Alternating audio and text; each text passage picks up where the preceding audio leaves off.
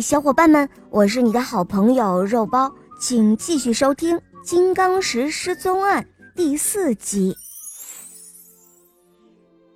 这时候，小猪侦探轻轻地走过去，对科科探长说：“这可真是奇案呢，我看谁也破不了了。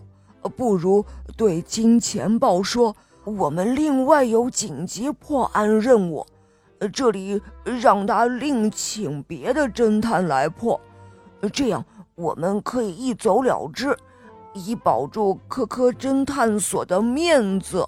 您说呢？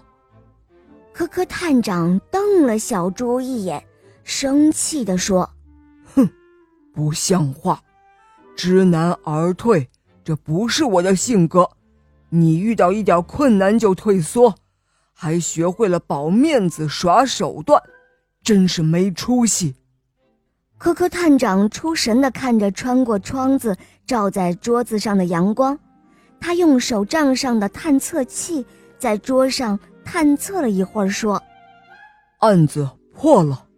现在，我把金刚石失踪案的真相告诉大家。”科科探长的话音刚落。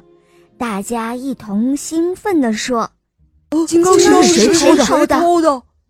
科科探长说：“昨天也是这个时间，金钱豹用桌上的高倍放大镜细细看过金刚石后，就付款成交。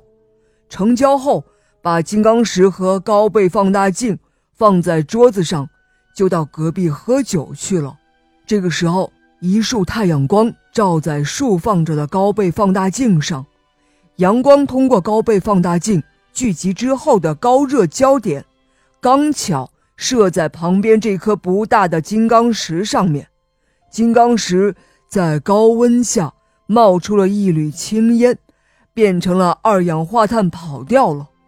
金刚石和石墨、木炭是亲兄弟，在显微镜下。它们都是由碳原子组成的，只不过排列的不一样而已。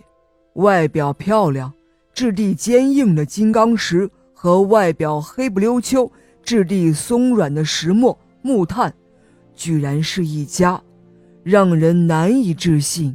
但这是科学事实。金钱豹抓着脑袋，奇怪地问科科探长说。您昨天又不在这里，怎么知道？